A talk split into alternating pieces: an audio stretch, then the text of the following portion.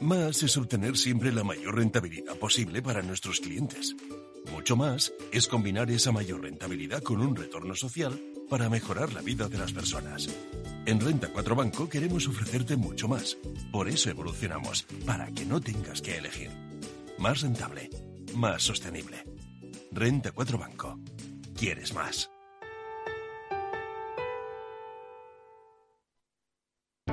Para personas inquietas, Capital Radio.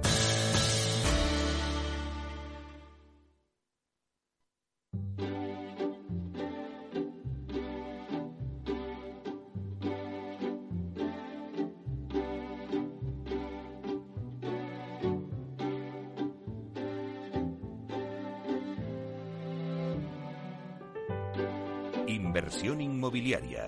Comienza el debate.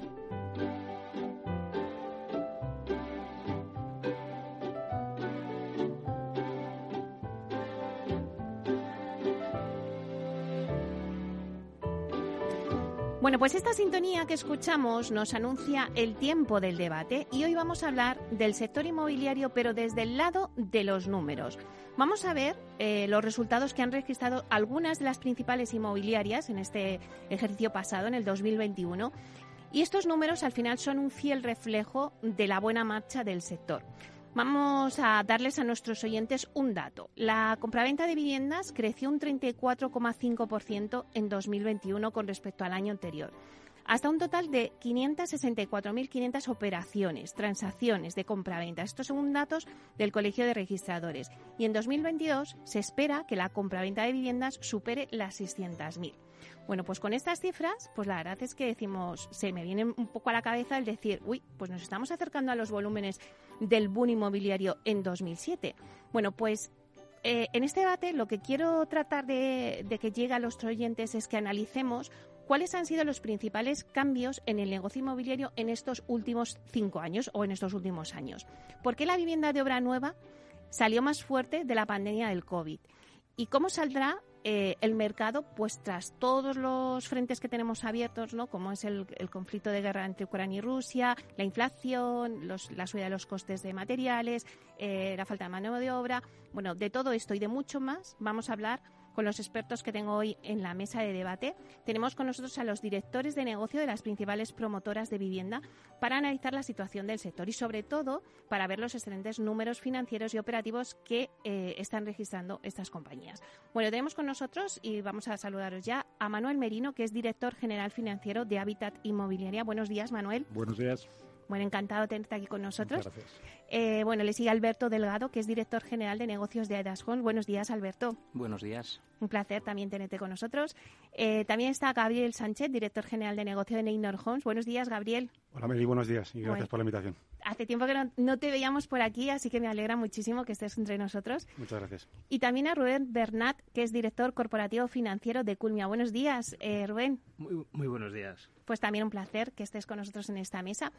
Antes de empezar el debate, sí que me gustaría poner al oyente un poco en situación. Entonces, me gusta siempre hacer como una lluvia de ideas donde vamos a hacer una ronda y cada uno, pues que no sea muy extenso, pero que me dé una pincelada de bueno vuestra impresión eh, de bueno pues cómo está la situación del mercado inmobiliario de obra nueva en España pero que también no sé si lo está enturbiando esos buenos beneficios que vosotros habéis obtenido durante el 2021, que refleja esa buena marcha del sector, pero si también eh, los está empañando, ¿no? Pues toda la situación que tenemos a nuestro alrededor, pues como os decía antes, ¿no? De la situación de la guerra de Rusia y Ucrania, de la subida tan fuerte de la inflación, de la falta de materiales, de los costes, del parón ahora mismo que pueden experimentar las obras por la huelga de los transportes. Bueno, esto se está empañando, no lo sé.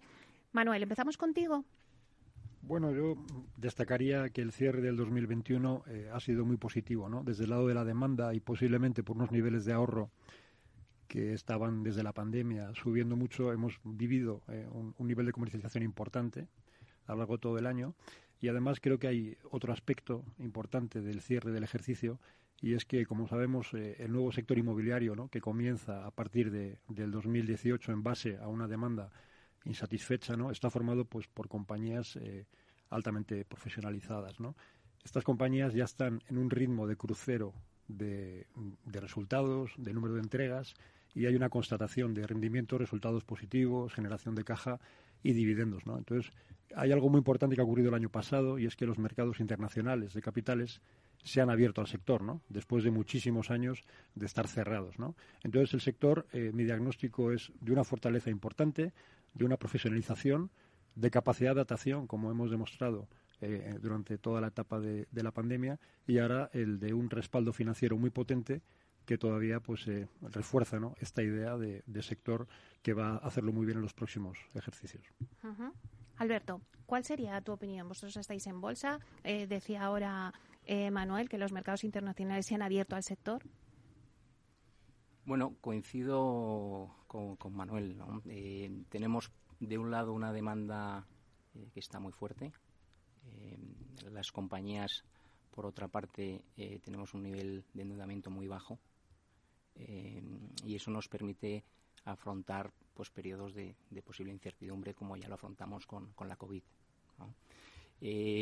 De la parte de los resultados, el 2021 ha sido muy bueno, eh, pero tenemos que recordar que nuestra actividad, los resultados del año 2022 y 2023 los hemos sembrado ya en su gran mayoría.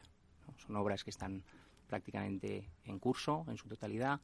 Eh, son muchas ventas que tenemos ya realizadas, todas las compañías que estamos en esta mesa, y por tanto el resultado del 2021 ha sido bueno y las perspectivas del 2022 y 2023 son también muy buenas. Gabriel, vosotros también sois una compañía que está en bolsa, con lo cual tenéis una visión también internacional. Em, claro, lo que decía ahora mismo Alberto es importante. O sea, vosotros es que ya las preventas de, los siguientes años lo tenéis ya hecho. Entonces, esta incertidumbre que hay, pues a lo mejor no lo empaña demasiado, ¿no? Pero, pero ¿cuál es la situación que vosotros pensáis que se está viendo en el sector inmobiliario? Bueno, simplemente coincido con los las dos ponencias que, que, ha dicho tanto Alberto como Manuel. Ha sido un año muy bueno. los fundamentales que hay detrás del sector inmobiliario, que al final eh, nos dedicamos a vender pisos a, clientes, siguen potentes. Por lo tanto, eh, hay una demanda clara y, fortalecida que sigue teniendo unas tasas de ahorro relevantes para poder adquirir vivienda. Y en esta incertidumbre, pues lo que estamos también tratando, yo creo que todos los promotores, es ver cómo eh, podemos surfear de alguna manera ¿no? todas estas crisis que salen eh, a, la palestra. Por un lado, la, crisis entre guerra, la guerra entre Rusia y Ucrania, la mm. crisis de materiales, periodo inflacionista. Como antes ha dicho Alberto, pues esto es un proceso productivo que dura 40 meses. Entonces, en 40 meses te da tiempo también a definir distintas estrategias para intentar, de alguna manera, eh, suplir o, de, o, no alterar o buscar remedios a los problemas que tenemos ahora en la macro y en eso estamos. Muy bien. Rubén, ¿cuál sería, cuál piensas tú que estamos en, en este momento que vivimos ahora mismo? Bueno, yo creo que las compañías como las que están cotizadas han publicado sus resultados. Muchos de los que no estamos cotizados también publicamos nuestros resultados por transparencia y también por un ejercicio de, que creo que es sano para, para todos. Eh, es evidente que, que, nos ha ido bien el 2021, pero también creo que, es difícil que nos vaya mal en el 2022 o el 2023, porque en mucho del proceso productivo está en marcha y muchas de las ventas están hechas. Como decía un antiguo compañero mío, el negocio está hecho al 60 o al 70% en muchos casos, con lo que, bueno, es cierto que hay que acabarlo, hay que lidiar con las turbulencias que se generan en el corto plazo, la inflación, los costes, la huelga de transportes, pero al final eh, eso te puede generar alguna disrupción en el corto plazo, pero a medio plazo los fundamentales, digamos, compañía a compañía que yo veo en la, en la nuestra y en las demás son muy sólidos. Por otro parte, hay una situación estructural del sector que es que siempre vemos al sector como cuántas transacciones de viviendas se hicieron el año pasado. 564.000, el año, este año 600.000. Eso no representa al sector de la primera, de la vivienda nueva. El año pasado se escrituraron 71.000 viviendas solo 72.000 viviendas. Digo, lo repito, porque la demanda estructural de viviendas en España, considerando creación de hogares, cierta vivienda para extranjeros, cierto porcentaje que le quieras poner a reposición o, o, subida dentro del, mercado de la vivienda de, gente que cambia de vivienda, pues no, no da ningún número, hagas el cálculo como lo hagas, inferior a 120 o entre 120 y 150 mil viviendas. Eso quiere decir que en el 2021 otra vez hubo un déficit de entre 40 y 50 mil viviendas respecto de las necesidades. Obviamente la gente las suple. compra otra cosa, compra segunda mano, compra... Pero ese, esa necesidad sigue estando ahí. En el 2022, pues como muchos entregarán 85.000 viviendas y volverán a faltar 30 o 35.000 para dar servicio a esa gente. Y eso es un fundamento a medio plazo que, nos hace ser muy optimistas. Luego, pues, bueno, ya lo han dicho mis compañeros, las compañías son financieramente muy solventes, eh, están muy capitalizadas, tienen una estructura financiera muy ajustada a las necesidades y, por tanto, los riesgos se pueden gestionar. O sea, es importante esa falta ¿no? de, de, eh, obra nueva eh, en el mercado y con esa fuerte demanda que además hay. bueno, Claro, nuestros oyentes dirán, bueno, estamos hablando de buenos resultados de las compañías inmobiliarias, pero ¿qué ¿cómo son esos resultados? ¿no? Entonces vamos a darle algunos datos al oyente para que nos esté escuchando, para que pueda entrar en situación. Sí que me gustaría que cada uno pues diera vuestros resultados, pero además, ¿cuáles diríais que es el dato más relevante en vuestra compañía? Manuel. Bueno, Habitat es una compañía que lleva en el mercado desde prácticamente hace 70 años. Tiene un historial de más de 60.000 viviendas entregadas, ¿no? Lo cual es una señal inequívoca de, supervivencia en tiempos revueltos, ¿no? Por tanto, la compañía, yo destacaría que en este ejercicio, pues entregamos finalmente 740 unidades. Esto nos produjo una facturación de 220 millones de euros, pero también es importante destacar que pusimos otras 800 viviendas en lanzamientos comerciales durante todo el año 2021, ¿no? Como cómputo general, cerramos el año con 40 proyectos, que suponen unas 4.000 viviendas, de las cuales eh, más de la mitad, 2.200, ya están en construcción. Como hemos dicho ahora, lógicamente, todas las entregas del 22 y 23 están siendo construidas. Por tanto, la incertidumbre es un poquito menor en ellas. Además, eh, bueno, hemos vuelto a, y esto creo que es uno de los factores más importantes del año a destacar. Hemos vuelto a ratificar un ejercicio más que los clientes valoran muy positivamente la calidad del producto de las viviendas que ofrece Habitat y por eso de esas 4.000 viviendas en total, pues tenemos vendidas prácticamente la mitad, ¿no? Además, eh, y esto también es importante, seguimos manteniendo la apuesta de inversión, es decir, la compañía continúa de forma muy activa comprando suelo. Durante el año 2021 compramos nueve suelos para promover unas 800 viviendas más en diferentes ubicaciones, zona Madrid, Centro, Cataluña, Levante, Canarias, Andalucía y Galicia y aumentando el banco de suelo de hábitat, que como es conocido, pues es uno de los mayores de España. Durante el 22 seguimos en este primer trimestre, ya hemos cerrado 400 unidades también en Madrid, Canarias, Málaga y Sevilla, y estamos eh, en curso de cierre de otras 400. ¿no? Por tanto, es también buena noticia el poder mantener y dejar clara la apuesta de inversión en este sector y nuestro convencimiento de su fortaleza a través de estas inversiones. ¿no? Eh, el equipo humano de Habitat son 130 personas y, bueno, son los que al final con su esfuerzo han, generado estos niveles tan positivos de resultado. Por tanto, la lectura no puede ser más positiva. Alberto, ¿cuáles serían los datos de, de Homes? Y luego también, eh, ¿cuál diríais que es el más relevante? A ver, Meli, a mí eh, me tenéis que, perdonar porque nosotros cerramos el año fiscal hoy, justamente, y, no puedo adelantar eh, mucha cifra. Si, si, si os daré algún, algún dato. ¿no? El cierre del ejercicio ha sido muy bueno, otro año más, eh, eh, gracias al, al, equipo que tenemos. Eh, como dato relevante, yo lo pondría en contexto. Nosotros somos una promotora cotizada, como has comentado antes, con, con un, un, volumen de facturación de los más altos del sector, donde estaremos este año por encima de los 750 millones. Eh, y como dato más relevante eh, pondría la rentabilidad de lo que lo hacemos. Estamos hablando de, unos EBITDAs en torno al 19-20% en los dos últimos ejercicios, eh, que es algo a, destacar. Por otro lado, y otro dato que sí os puedo anticipar es el nivel de la cartera de, de ventas que tenemos, porque eso lo, publicamos también recientemente, eh, y sigue siendo un dato muy bueno. Eh, actualmente tenemos más de, de 1.050 millones en cartera y esto, como, como bien os decía antes, pues, pues es lo que nos da tranquilidad o visibilidad de los ejercicios 2022 y 2023. Eh, y, y, por último, y, y, me vais a perdonar que no pueda alargarme más, destacaría también el buen año en inversiones de compra de suelo. Va a ser un año eh, histórico por el volumen de compra de suelo que hemos logrado y, bueno, lo haremos público en, los próximos meses. Bueno, pues estaremos atentos eh, a esos datos. Eh, Gabriel, ¿cuáles son los datos más, más característicos ¿no? y que podemos destacar de, de Neynor Homes? Pues para nosotros la verdad que ha sido el 2021 un año clave, ¿no? Ha sido un punto muy relevante dentro de nuestro business plan, de nuestro plan de negocio a cuatro años, con unos resultados históricos. ¿no? Hemos conseguido una facturación por encima de 900 millones de euros y un resultado operativo, un EBITDA de más de 150 millones de euros. También a nivel de entregas hemos superado las 3.000 unidades, con lo cual las cifras eh, son muy buenas y van en línea con el business plan que tenemos aprobado. Desde el punto de vista operativo, la verdad que realmente contentos. Sí que destacaría también otros proyectos, quizá en números eh, no tienen la importancia de lo que estamos comentando pero para nosotros sí, que es, eh, nosotros apostamos hace años por una plataforma de alquiler residencial dentro de la propia compañía. ¿no? Construimos edificios para luego mantenernos en el balance como un activo de alquiler. Hemos entregado nuestro primer edificio en Málaga, de Build to Rent, de 146 viviendas en Málaga, y la verdad que muy bien, porque es, nuestro primer edificio entero que hemos eh, promovido nosotros entero, más otras 400 que teníamos ya en alquiler, de tal manera que la plataforma de alquiler también va en el ritmo que estamos esperando. En el apartado de inversión cerramos con 600 millones de euros de, inversión, eh, tanto con la compra de Coavit como suelos en distintos sectores, en Madrid, también en, Barcelona, etcétera.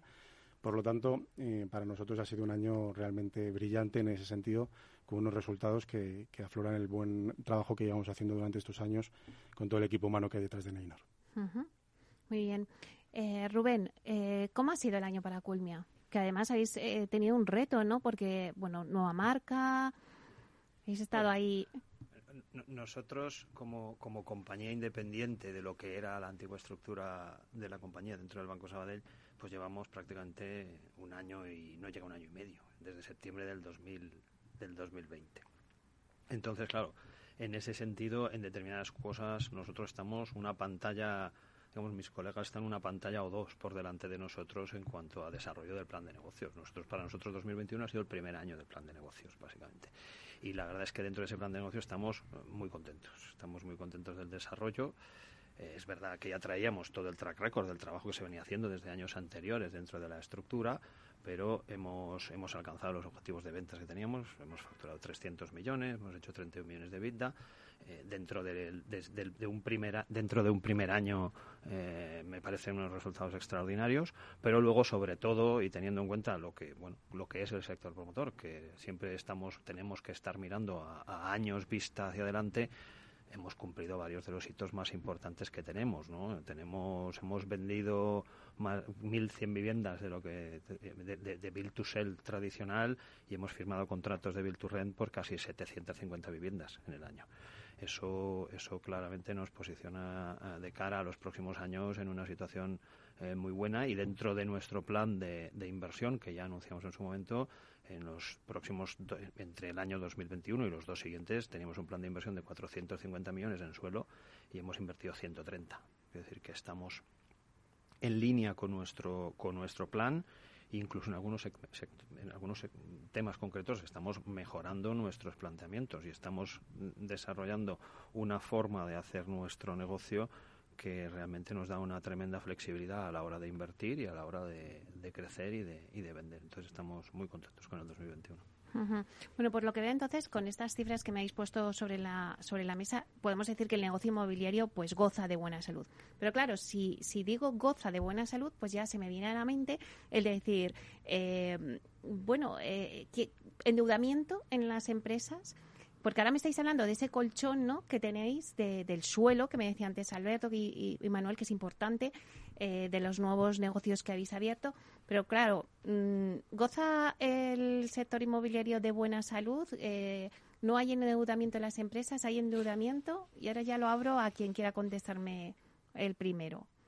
Bueno, Gabriel. sí, eh, por nuestra parte, Melio, o yo por lo menos, hablo el debate aquí entre todos a ver cómo lo ve el resto pero yo creo que en general todos los clientes, a diferencia de una etapa anterior o en la época de crisis, son solventes, los niveles de endeudamiento han bajado drásticamente, el que compra una casa puede comprarlo, hay unas tasas de ahorro que, lo demuestran y permiten y por tanto el cliente ya ha depositado un importe eh, relevante. La política bancaria ha cambiado también drásticamente, ya no financian a cualquiera ni bajo qué precios. Entonces hay unos requisitos, unas barreras de entrada ya al sector inmobiliario que hace que primero, el cliente final sea un cliente ya en términos económicos solvente y en segundo lugar, desde el punto de vista de compañías, las barreras de entradas que hay eh, a la financiación dentro del sector inmobiliario, provocan que realmente los promotores que estemos trabajando ahí, pues primero hayamos depositado nuestro capital para la compra del suelo, tengamos unos de apalancamiento muy limitados.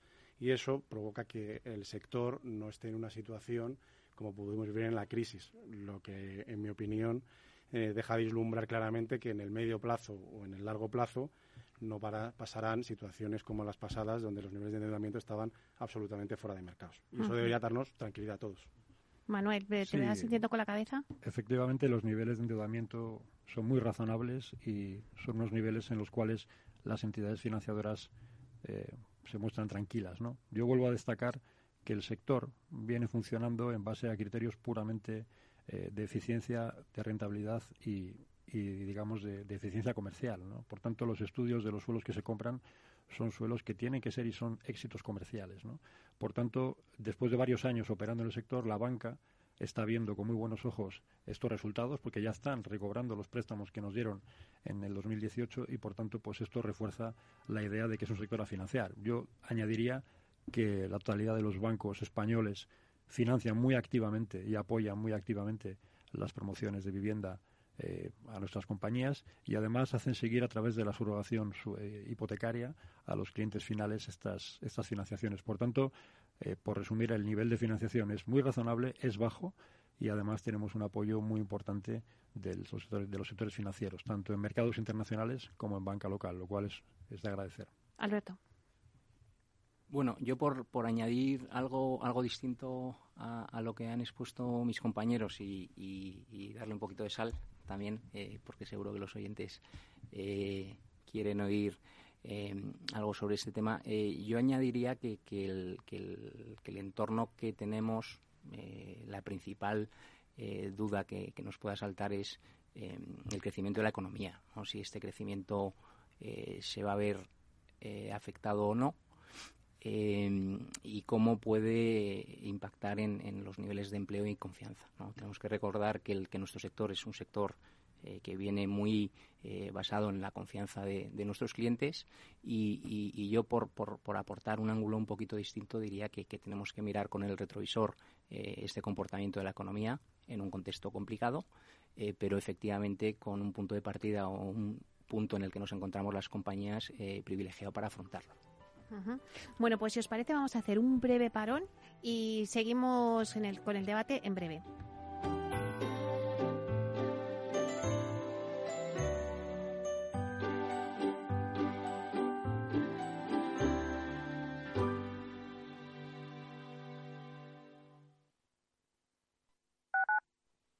Capital Radio Madrid 103.2. Nueva frecuencia, nuevo sonido. Disfruta de la mejor cocina gallega en Montes de Galicia. Todo un clásico moderno en el barrio de Salamanca. Disfruta de la variada dieta atlántica, de las mejores carnes y pescados tratados con respeto y transparencia y regados con una de las mejores bodegas de la zona. En grupo, en familia o en pareja, Montes de Galicia te ofrece el espacio perfecto en cada ocasión. ¿Has vuelto a los atascos? Forma parte de la vida de Madrid y esa vida va aparejado con atasco. Realmente el atasco que te absorbe la energía es el de la entrada a trabajar o cuando llegas tarde a una reunión o cuando vas a dejar a tu hijo en el colegio y va a perder va a perderse la primera hora de clase. Cuando vengas a Madrid, chulona mí. Reconduce tus números. Voy a ser temperatriz de lavapiés. Desatasca tus inversiones. Y alfombrarte con claveles la gran vía. Recalibra tus cuentas. Bañarte con vinillo de Jerez. Que no se atasque tu economía. Sintoniza Capital Radio. No me gusta el mundo atascado. Esto te estás perdiendo si no escuchas a Rocío Arbiza en Mercado Abierto. David Gengan, responsable de relación con los inversores de Solaria. Tenemos parte de la red energética Solaria a día de hoy. Ya somos también propietarios de esta red y esta red no está aquí para 10 años, 20 años, 30 años, está para 50, 100 años. Entonces imaginemos que mañana dejemos de instalar eh, parques fotovoltaicos, todavía Solaria será capaz de generar muchísimas ventas, muchísima EBITDA eh, y muchísimo dividendo para accionistas. Mercado Abierto con Rocío Arbiza.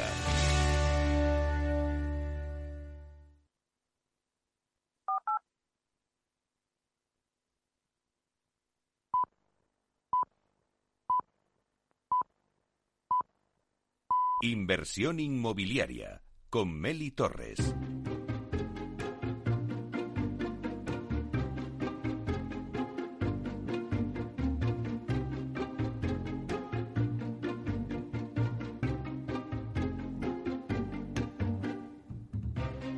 Pues seguimos con nuestro debate que hoy analizamos el sector inmobiliario, pero desde el punto de lado de los números. Y eh, estábamos hablando de los resultados de algunas de las principales inmobiliarias que tenemos hoy sentadas en nuestra mesa, del ejercicio que han tenido en el 2021 y de esos números que al final son reflejos, sin duda, de la buena marcha del sector. Eh, voy a dar un repaso rápido a la mesa que tenemos con nosotros. Está con nosotros Manuel Merino, director general financiero de Habitat Inmobiliaria. Le sigue Alberto Delgado, que es director general de negocio de Aedas Homes, Gabriel Sánchez, que es director general de negocio de Neynor Homes, y Rubén Bernat, que es director corporativo financiero de Culmia. Eh, hemos tocado ya a nivel individual, pues un poco los resultados de cada una de vosotras, cómo está el mercado, pero hay algo que, que yo creo que con vuestro eh, con vuestra visión y vuestra experiencia, sí que me gustaría que me contestéis y es cuáles han sido los principales cambios en el negocio inmobiliario en estos últimos años. Es verdad que es mucho se ha dicho de que la vivienda obra nueva ha salido reforzada eh, tras la pandemia, ¿no? ¿Y por qué ha salido reforzada la vivienda de obra nueva? Eh, si queréis, abrimos contigo, Rubén. Pues yo abundaría en un punto que, he comentado antes, que es el déficit estructural de vivienda nueva. Es, eso, eso es algo que, viene desde, desde muchos años atrás. Después de la crisis inmobiliaria, la oferta de vivienda quedó prácticamente reducida a cero. creo que es el 2013-2014, se entregaron 30.000 viviendas en España. La demanda estructural sigue estando ahí. La gente resuelve su problema de vivienda de otras maneras, pero desde luego cuando en un sitio donde hay demanda embalsada se abren promociones nuevas, el desarrollo suele ser un éxito difícilmente no lo es, porque hay mucha demanda embalsada de vivienda nueva que no consigue oferta. Eh, ese es un cambio estructural de, desde hace ya varios años. Parecía que se iba a resolver en, en menos tiempo, pero la realidad es que los que estamos aquí y alguna y las otras dos compañías grandes que tienen un banco de suelo relevante y tienen volumen suficiente, representamos muy poco de todas estas 600.000 transacciones, somos más relevantes dentro de lo que es vivienda nueva, porque al final hay un factor que también ha cambiado mucho en estos últimos años, que es el acceso al capital el acceso al capital por parte de los accionistas y el acceso al capital por parte de las entidades que financian. Si no tienes una compañía sólida, con capacidad de gestión, con track record demostrado, con suficiente eh, inyección de capital por parte de los sponsors del de la compañía, difícilmente vas a tener soporte financiero para, para llevarla adelante.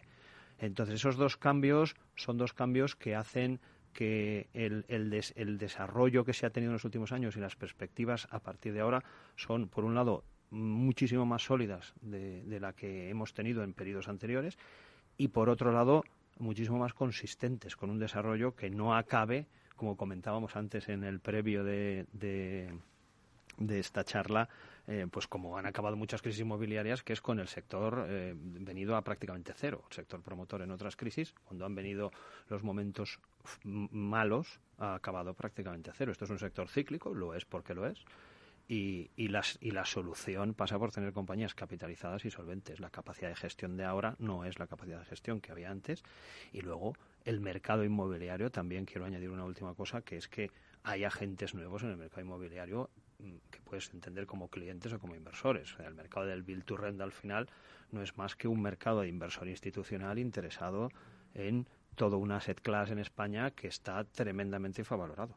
Entonces, ese es un punto que, ha cambiado mucho también la dinámica del sector. Gabriel. Completando lo que ha dicho él también, em, el por qué la vivienda también salió reforzada después de la pandemia. ¿no? Eh, la pandemia al final lo que produjo, en mi opinión, es un, decremento del consumo de, todas las familias. Estuvimos ahí encerrados un buen tiempo y eso llegó a que las tasas de ahorro se dispararan por encima del 20%, que era una cifra inédita en, España. Eso le sumas el cóctel de tipos de interés muy baratos, y la gente eh, encerrada durante meses con ganas de una terraza, tipos de intereses baratos y, ahorro disponible, eh, propició que la salida también de la pandemia, pues el sector inmobiliario saliera muy reforzado y todos los que estamos aquí lo hemos vivido en primera persona con unos resultados magníficos que en un momento dado, pues la verdad que no sabíamos realmente, por lo menos yo, no, no tenían ni nada claro cómo iba, por dónde iba a salir el sol, ¿no? Eh, cuando empezamos con la pandemia. Y afortunadamente, con esta mezcla de variables macroeconómicas, pues hizo que, que, se respondiera muy bien el mercado y, las ventas salieran muy bien.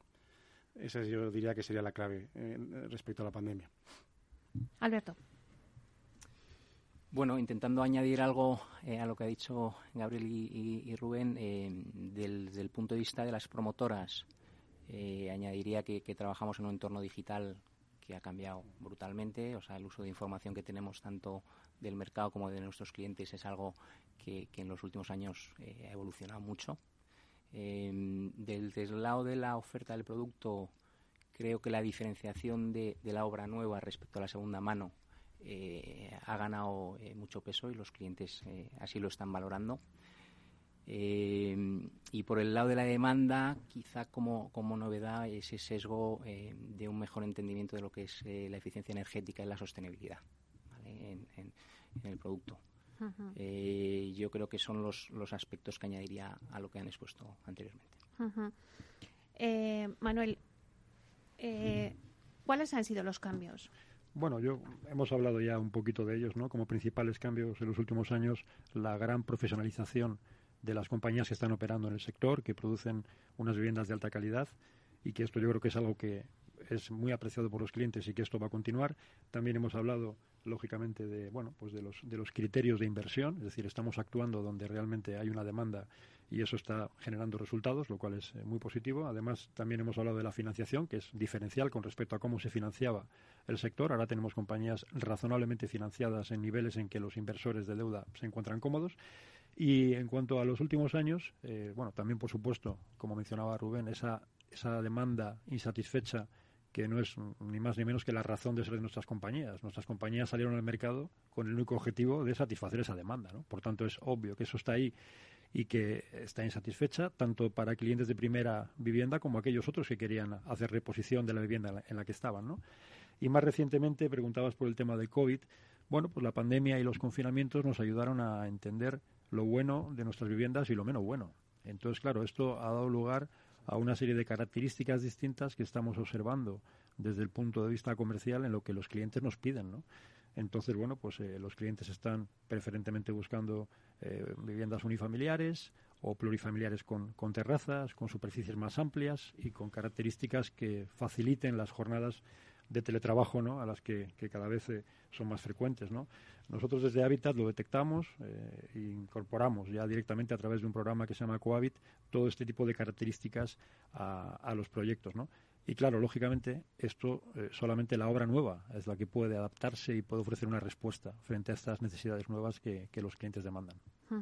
Bueno, y ahora ya sí que me gustaría entrar en materia de, la actualidad, ¿no? O sea, ¿qué le va a pasar al sector inmobiliario? Porque, por un lado, tenemos una subida de la inflación altísima, eh, todo esto provocado por la situación que tenemos de la guerra entre Rusia y, y Ucrania.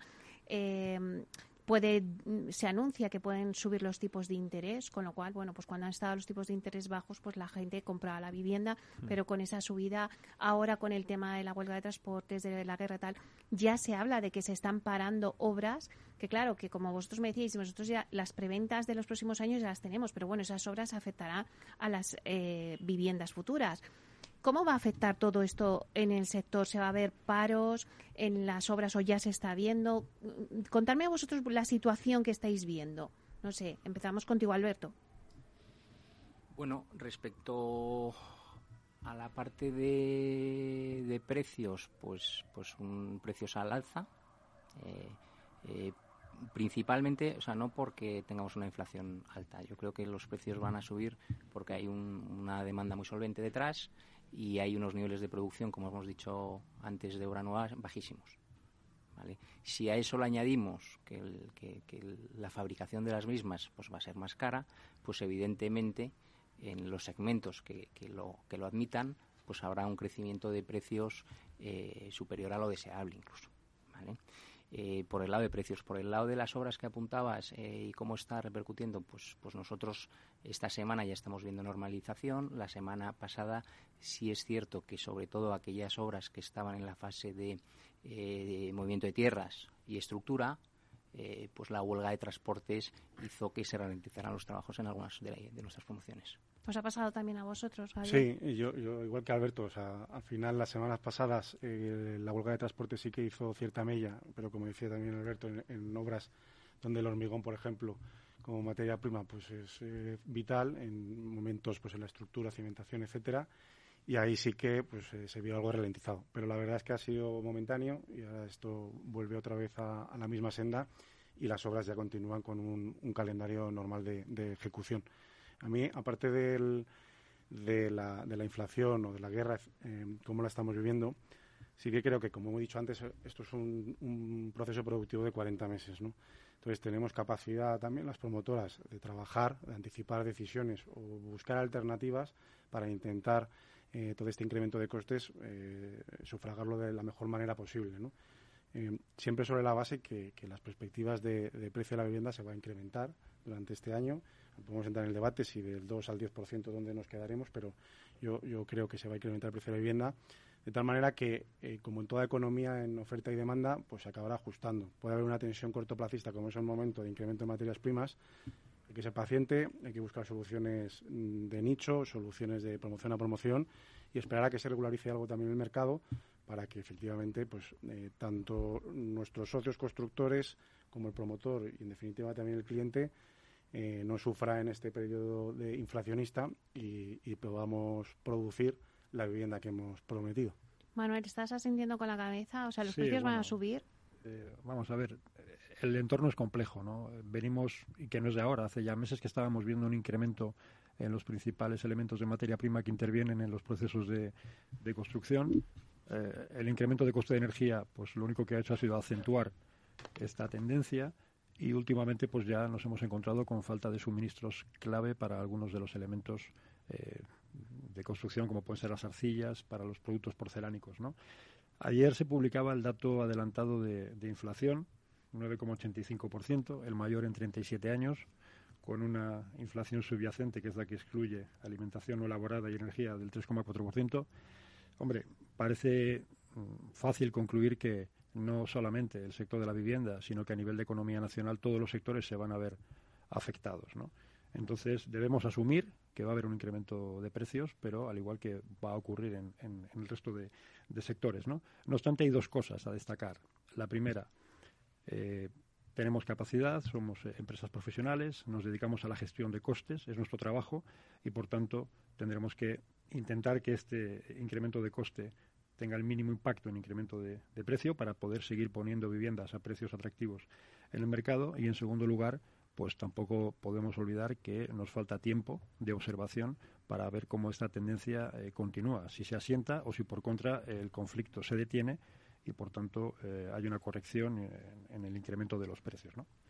Bueno, yo eh, creo que mm, vivimos un, cambio ya desde el 2021, incluso antes de la huelga y antes de la, de la guerra de Ucrania, en el que el cambio de, escenario macroeconómico pues es una realidad. Lo vienen diciendo los bancos centrales, vienen avisando.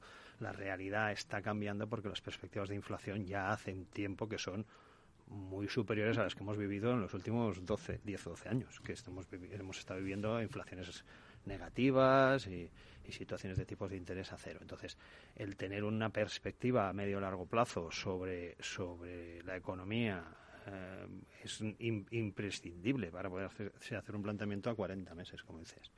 Entonces, que la economía entra en una fase inflacionista, esto es una realidad. Yo creo que esto mm, es, una, es algo que tenemos que tener en cuenta a la hora de hacer nuestros planes y, adaptarnos. Es decir, la, economía que hemos conocido después de la Segunda Guerra Mundial ha sido esencialmente inflacionista hasta los últimos diez años, con lo que tampoco es una realidad que, no se pueda manejar, que no se pueda gestionar y que no se pueda eh, trabajar de forma normal en un entorno de inflación más elevada de la que nos, en la que nos hemos movido en los últimos años.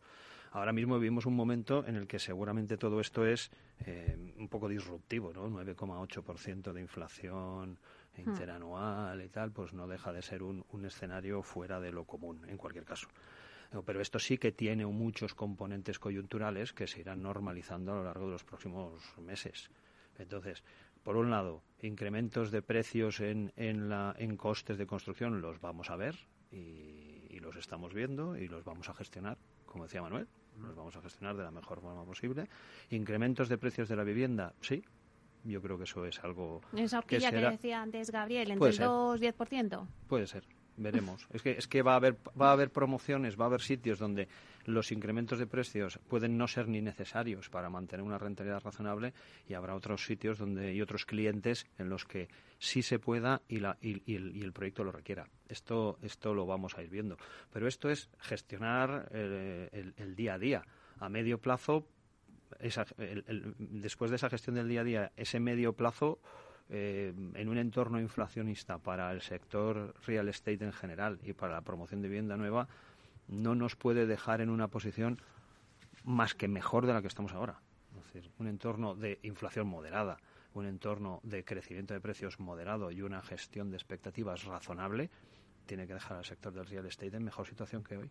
Claro, eh, y a pesar de esta situación, o sea, eh, la demanda, siempre hemos dicho que la demanda es sólida, ¿no? Pero ¿qué significa eso, que la demanda es sólida a pesar de, de esa situación? No sé quién queréis eh, comentar.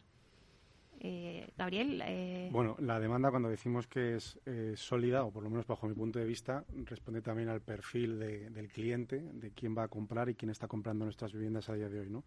Que es un perfil de cliente donde ya tiene un ahorro depositado, tiene una capacidad de endeudamiento limitada, pero confortable de acuerdo al precio de la vivienda, y una capacidad de repago también de esa vivienda.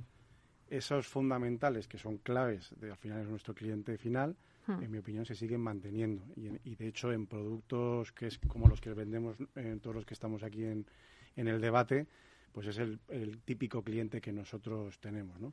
Lo que habrá que vigilar es los tipos de interés, eh, cómo afectan, si realmente la, cap- o la inflación y a la capacidad adquisitiva de cada cliente. ¿no? Porque al final el cliente no paga lo que quiere quizá, sino paga muchas veces lo que puede llegar a pagar, ¿no? En ese sentido. Y entonces ese Cierto. matiz es importante vigilarlo también ahora en el periodo inflacionista que estamos. Alberto. Sí, eh, añadiría lo que ha dicho eh, Ga- Gabriel, que, teniendo una demanda tan sólida como la que tenemos, eh, es verdad que está en, un segmento de, de- los clientes, ¿no? Y, y yo creo que es una preocupación generalizada en el sector eh, el que el primer acceso, eh, sobre todo de nuestros jóvenes, a la vivienda es algo que estaba muy difícil y que se va a poner más complicado. Los proyectos, hemos hablado antes de cómo incorporar la inflación a los proyectos. Habrá promociones de tickets bajos que no podrán ser viables con la inflación de costes que vamos a sufrir. Entonces, a mí es algo que, hablando de demanda, eh, me gustaría poner encima de la mesa. Es decir, hay gran parte de la población que no puede acceder a la vivienda, que se deben quitar el mantra los, la administración, los políticos, de que quieren estar alquilados, es mentira. Lo que pasa que no pueden comprar, no les facilitamos la compra, eh, están siendo expulsados y por eso acaban el que puede en una vivienda de alquiler. ¿vale? Pero yo creo que es algo que, que no ayuda, eh, que históricamente se ha convertido en, en algo habitual y, y a la persona que habla de la compra de una vivienda en propiedad le miran raro. Eh, y yo creo que nos tenemos que quitar la careta. eh, ¿no? Eh, no hay mejor forma de ahorro, no hay mejor forma de protegerse de este entorno inflacionista que comprar una vivienda. Yo al menos es lo que le voy a decir a mis hijos. Esto es otro debate, ¿eh, Alberto? Me has abierto aquí otro debate. Bueno, estamos de acuerdo. Se- Seguro que estáis todos de acuerdo. Eh, pero ya nos quedan pocos minutos para cerrar este debate. Eh, sí que me gustaría que hiciéramos otra ronda eh, para, bueno, pues asentar un poquito las conclusiones de, de llevamos una hora, ¿no? Hablando de todo esto. Y sí que me gustaría también que me dijerais eh, las conclusiones que vosotros sacáis de este debate y qué le pediríais al futuro eh, para el sector inmobiliario. Evidentemente, eh, ya hemos visto la manifestación de Alberto y de todos, que porque estáis de acuerdo, pues de que pudiera haber un acceso, ¿no? A la vivienda para todo el mundo y sobre todo eh, para cierto colectivo como son los jóvenes que ahora mismo pues no pueden acceder a ella. Pero si os parece, hacemos una ronda por ti. Eh, empezamos contigo, Manuel. Sí, bueno, yo creo que la, la petición recurrente del sector es la de la puesta a disposición de suelo finalista, ¿no? Eh, yo creo que tenemos que asumir en mayúsculas que es eh, la única opción para realmente conseguir que todos los colectivos que no están pudiendo acceder a su vivienda lo hagan, ¿no? Entonces, eh, todos conocemos los tiempos de gestión urbanística y de los planteamientos urbanísticos, son excesivamente largos, a los inversores les cuesta entender la variabilidad de las fechas que afectan a sus tasas de retorno y yo creo que una apuesta decidida por poner más eh, suelo finalista, pues debería ser lo que lo que solucione. ¿no? Eh, recientemente se está hablando mucho de la, de la aprobación de la ley Omnibus, que va a modificar mm. determinados artículos de la ley de suelo de la Comunidad de Madrid. Eh, en el sector lo estamos viendo con, con, mucha curiosidad y, y, con mucha esperanza en el sentido que introduce eh, recortes de trámites administrativos relacionados con gestión urbanística e introduce pues bueno algunas otras de las eh, demandas y peticiones que venimos haciendo los promotores de hace mucho tiempo no se va a dar entrada a las entidades colaboradoras en licencias urbanísticas con el propósito decidido de, que se acorten los plazos de obtención de licencia de obra y que esto ponga más producto en el mercado. Y, creo que esto es lo, que se puede pedir, ¿no? Eh, más suelo finalista, más eficiencia administrativa, eh, al igual que los promotores tenemos unas fechas para pagar los impuestos y tenemos unos cumplimientos que realizar, pues estaría muy bien que, la Administración asuma su papel y ayude y que no se olvide que eh, realmente el sector residencial es una de las locomotoras de recuperación de la actividad económica. Eh, yo invito a, todo el mundo a pensar lo que supone el arranque de una obra, de una promoción, por ejemplo, de 80 viviendas o de 100 viviendas. toda la gente que está involucrada, arquitectos, agencias comercializadoras, constructores, subcontratistas de los constructores, proveedores de material, entidades financieras, compañías de seguros. ¿Alguien da más actividad económica por menos? Entonces yo creo que pongamos los medios y, por supuesto, recaudación ¿eh? Eh, fiscal. ¿no? Entonces, yo creo que pongamos los medios, pongamos suelos al alcance que no sea tan complejo. ¿eh? Antes hemos dicho, pues Habitat compró nueve suelos y va a comprar no sé cuántos más. Es complicado, es, es, una tarea muy compleja ¿no? y no debería de serlo tanto, siendo un bien de primera necesidad. Por tanto, reduzcamos la incertidumbre en lo que está en nuestras manos, actuemos sobre lo que podemos hacer. Seguramente entre nosotros no podemos influir en el precio del acero, pero sí podemos exigir que se acorten los plazos y que las licencias lleguen antes y que haya más suelo finalista para poder lanzar proyectos. Esta sería mi petición. Alberto. Bueno, me sumo a las cuestiones que ha, que, ha planteado eh, Manuel eh, y quizá, quizá añadiría eh, que a la administración pública pues que nos deje trabajar, ¿no? que, que están tomando en algunos momentos decisiones eh, pues, pues bastante populistas, por decirlo corto, eh, que afectan a la certidumbre que necesitamos en este sector y al capital intensivo que necesitamos en, en nuestra industria. Yo creo que es algo que está en sus manos y que, por tanto, sí lo podemos pedir eh, para el futuro. Y antes de tomar determinadas medidas, yo creo que deberían hacer eficientes los procesos que tenemos. O sea, no es lógico que en este país tengamos ayuntamientos que te conceden una licencia en tres meses y otros ayuntamientos que te lo conceden en más de 24 meses. Entonces, yo creo que antes de tomar medidas tan graves como pueden ser las últimas que anuncia el gobierno, que te genera una inestabilidad del, contexto brutal, eh, deberían hacerse ver cómo los procedimientos, cómo las leyes que tenemos, cómo la normativa que tenemos se aplica. Bueno, pues no se puede decir mejor. Seguro que, que, porque este es un altavoz en Capital Radio, a ver si llega a las administraciones esa petición. Gabriel. Pues Meli, nada nuevo, la verdad, porque han dado un buen repaso aquí mis compañeros, pero yo diría más suelo, esa es la primera y es clave, nuestra materia prima. Eh, todos eh, los ciclos inmobiliarios se caracterizan por un desacompañamiento o una disfunción entre la oferta y la demanda y viene propiciado porque cuando empieza el sector eh, a funcionar o hay de nuevo una demanda de viviendas, nos ponemos a funcionar con el urbanismo. Y entonces eso lleva unos años y unos procedimientos que hacen que no respondan realmente a la demanda en cada momento de viviendas. Entonces, el urbanismo, que es una materia eh, muy compleja, eh, que está regulada en 17 comunidades autónomas de forma distinta, eh, nosotros tenemos accionistas extranjeros y explicar eso es, es, imposible de, que alguien lo entienda de fuera, porque es una maraña urbanística dificilísima.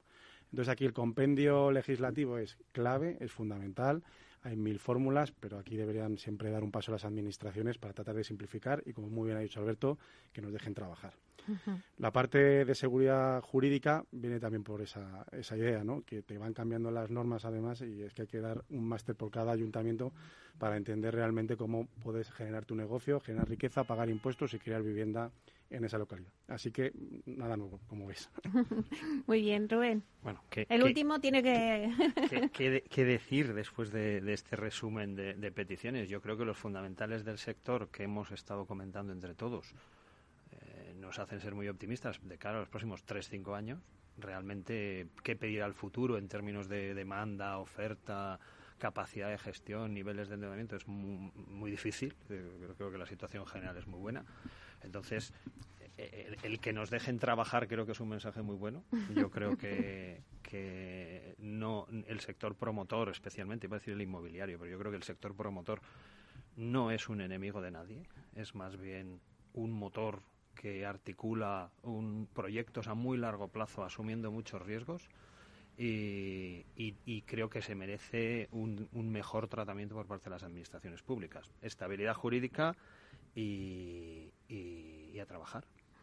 Bueno, pues la verdad es que ha sido un placer. Hemos dado un montón de claves eh, al oyente en este debate. Además, es un debate que luego lo verá la gente que porque entramos en el metaverso. Hoy este es el primer eh, programa que, va a estar también en el metaverso, inversión inmobiliaria y O sea que os va a escuchar todo el mundo que entra en el metaverso, os va a escuchar. Así que va a ser un placer. Eh, bueno, muchísimas gracias a Manuel Merino, director general financiero de Habitat Inmobiliaria. Muchas gracias. También Alberto Delgado, director general de negocio de Aidas Homes. Muchísimas gracias a Gabriel Sánchez, director general de negocio de Neynor Homes. Gracias, Gabriel. Y a Rubén Bernat, director corporativo financiero de Culvia. Muchas gracias. Muchísimas gracias. Bueno, y a ustedes, señoras y señores que nos escuchan al otro lado de las ondas, gracias por estar aquí y escuchar y compartir este espacio con todos nosotros. Gracias también de parte del equipo que hace posible este espacio, de Miki Garay en la realización técnica y de quien les habla, Meli Torres. Les esperamos mañana viernes de 12 a 1 con debates especializados en inversión inmobiliaria. Hasta entonces, que sean felices.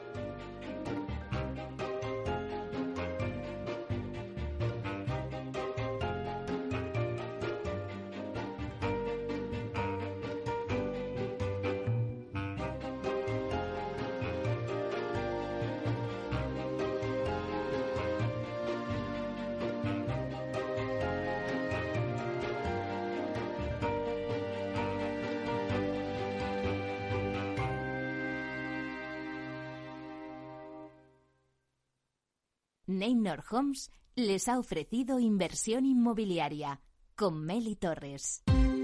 Ya no estamos en la era de la información, estamos en la era de la gestión de los datos y de la inteligencia artificial.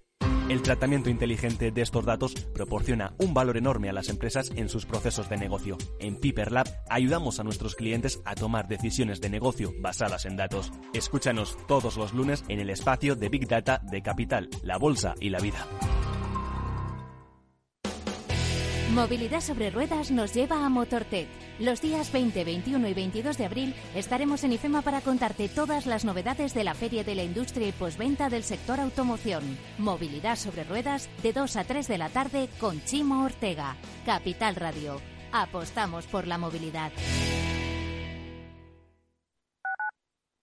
Capital Radio Madrid 103.2. Nueva frecuencia. Nuevo sonido. Gráficas Naciones. Más de 50 años de experiencia en el sector de las artes gráficas. Apostamos por la última tecnología tanto en impresión offset como en digital y gran formato. Realizamos todo tipo de impresión. Tarjetas de visita, folletos, libros, vinilos, decoración y montaje de stands. Más información en el 91 629 2145 o en gráficasnaciones.es. Disfruta de la mejor cocina gallega en Montes de Galicia. Todo un clásico moderno en el barrio de Salamanca. Disfruta de la variada dieta atlántica, de las mejores carnes y pescados tratados con respeto y transparencia y regados con una de las mejores bodegas de la zona. En grupo, en familia o en pareja, Montes de Galicia te ofrece el espacio perfecto en cada ocasión. En tiempos de incertidumbre, nuestra fortaleza es la estabilidad. En Nordea, Pensamos que el equilibrio, la fiabilidad y la experiencia importan. Nuestra estrategia Stable Return muestra un sólido comportamiento en el largo plazo para sus inversiones. Invierta en estabilidad. Invierta en tranquilidad. Descubra más en nordea.es.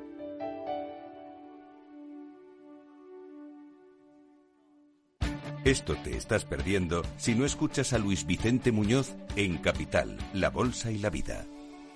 Xavier Ferraz, profesor de ESADE. La COVID eh, ha sido una especie de máquina del tiempo, ¿no? Nos ha situado no en 2021, sino en 2031 a nivel de, digitalización. Lo que tenía que haber pasado pues en 10 años eh, ha pasado en 10 meses.